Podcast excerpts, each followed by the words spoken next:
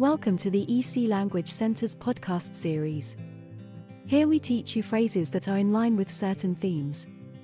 You will hear first the sentence in your own language, then it will be repeated twice in English. This gives you a chance to repeat the phrase and have a bit of practice. There are 10 phrases in each episode.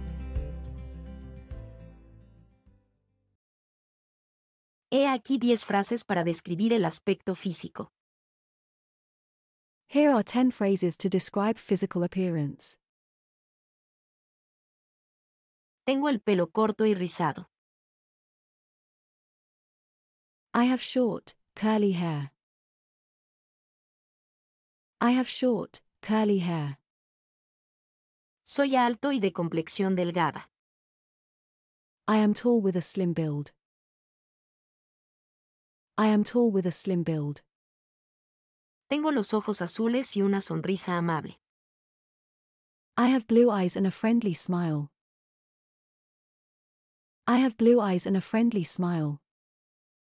Soy de estatura media con un físico atlético. I'm of medium height with an athletic physique. I'm of medium height with an athletic physique. Tengo el pelo largo, liso y negro.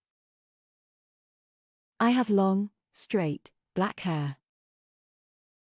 I have long, straight, black hair. Llevo gafas y tengo la tez clara. I wear glasses and have a fair complexion. I wear glasses and have a fair complexion. Soy menuda con rasgos delicados. I am petite with delicate features. I am petite with delicate features. Tengo los hombros anchos y una complexión fuerte. I have broad shoulders and a strong build. I have broad shoulders and a strong build. Tengo pecas en la cara y el pelo rojo. I have freckles on my face and red hair. I have freckles on my face and red hair. Soy calvo y tengo barba. I am bald and have a beard. I am bald and have a beard. If you have enjoyed this podcast, please follow us to hear more in the series.